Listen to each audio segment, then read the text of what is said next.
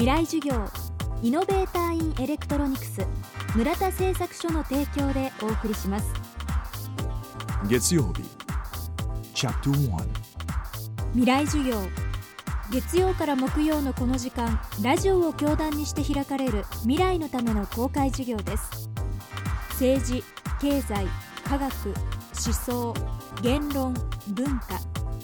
各ジャンルの指揮者の方々が毎週週替わりで教壇に立ちさまざまな視点から講義を行います。今週の講師は写真家三好和義さん。1985年写真集「楽園」でデビュー。若手写真家の登竜門木村伊兵衛賞を受賞。その後各地の楽園の姿をフィルムに収め世界的な評価を受ける一方京都御所や仏像小笠原諸島の作品群では日本の自然や伝統美にも着目しています。そんな三好さんが語る日本人の美意識そして美の感性を養う方法とは？未来授業1時間目。テーマは三好和義的写真論。僕にとって写真なんかちっちゃい時からずっと写真をやってるんで特別なこう思い入れっていうのはないんですけどまあ仕事でもあるけどなんか趣味のようなやっぱり自分の楽しみですよね。でカメラを持った時また写真を撮ってる時にはすごくこうテンションが上がるっていうんですかね、えー、すごく興奮して、えー、なんかこう幸せな気持ちになる、うん、そういうのがまあ写真ですね。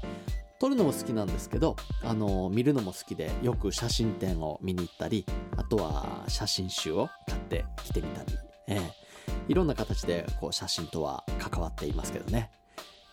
最近はよく日本の風景なんかも撮るんですけど、まあいろんな人、たくさん人が来てこう写真を撮ってますけどね。まあなんかみんなすごくこう幸せそうで、うん、写真ってこんなに楽しいんだっていう感じで、うん、いつもその撮影現場では思ってますけどね。まあ自分もそういうふうにこう楽しいけど、まあ人も楽しんでくれたらいいなっていうことで。だから見てもらう写真っていうことでは、あの、人のこう気持ちを癒してくれるような写真、またこう楽しんでもらえる写真っていうのをいつもそういうふうに思って写真を撮っていますけどね。だから僕はどっちかといえばこうドキュメンタリーとか、うん、そういう写真はあまり撮らないかな。やっぱりこう力を持ってる、パワーを持ってる。うん、そういう写真がやっぱりいい写真じゃないですかね。だからもう一つにはこう印象に残るっていうのかな。うん、ずっとこう忘れられない写真。あれ良かったな、これいいなっていうのをこう、どの気持ちに残る、金銭に触れるっていうのかな。そういうのがやっぱりいい写真じゃないかなって、えー、いつも思っていますね。三好さんは現在新宿のエプソンイメージングギャラリーエプサイトで小笠原三好和義写真展を開催中。会期は12月1日木曜日まで。同名の写真集も発売中です。未来授業。明日も写真家三好和義さんによる講義をお届けします。